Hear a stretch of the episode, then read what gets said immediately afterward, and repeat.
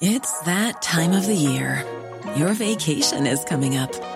You can already hear the beach waves, feel the warm breeze, relax, and think about work.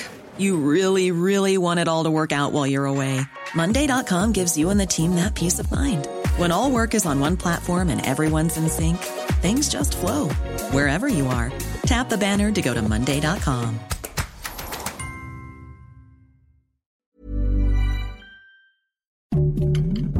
Heraldo Podcast, un lugar para tus oídos.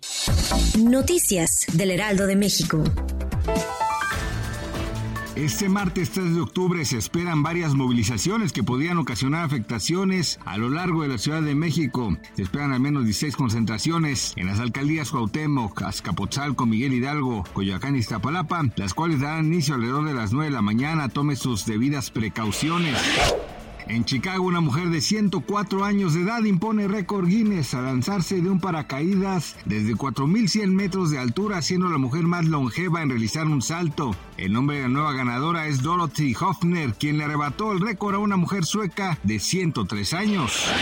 Este martes 3 de octubre, el tipo de cambio promedio del dólar en México es de 17.4858 pesos. El billete verde se compra en el país en 17.1191 y se vende en 17.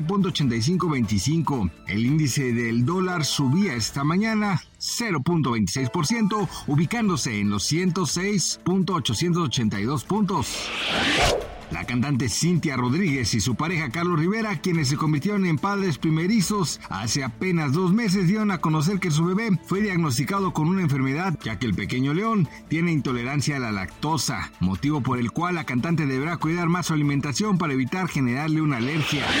Gracias por escucharnos, les informó José Alberto García. Noticias del Heraldo de México.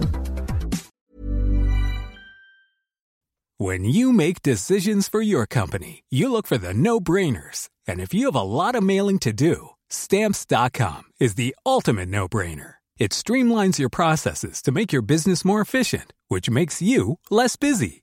Mail checks, invoices, legal documents, and everything you need to keep your business running with stamps.com. Seamlessly connect with every major marketplace and shopping cart.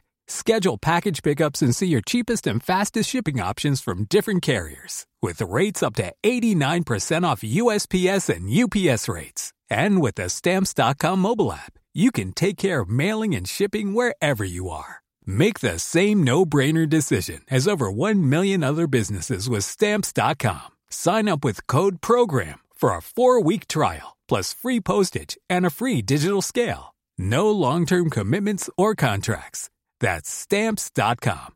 Code program.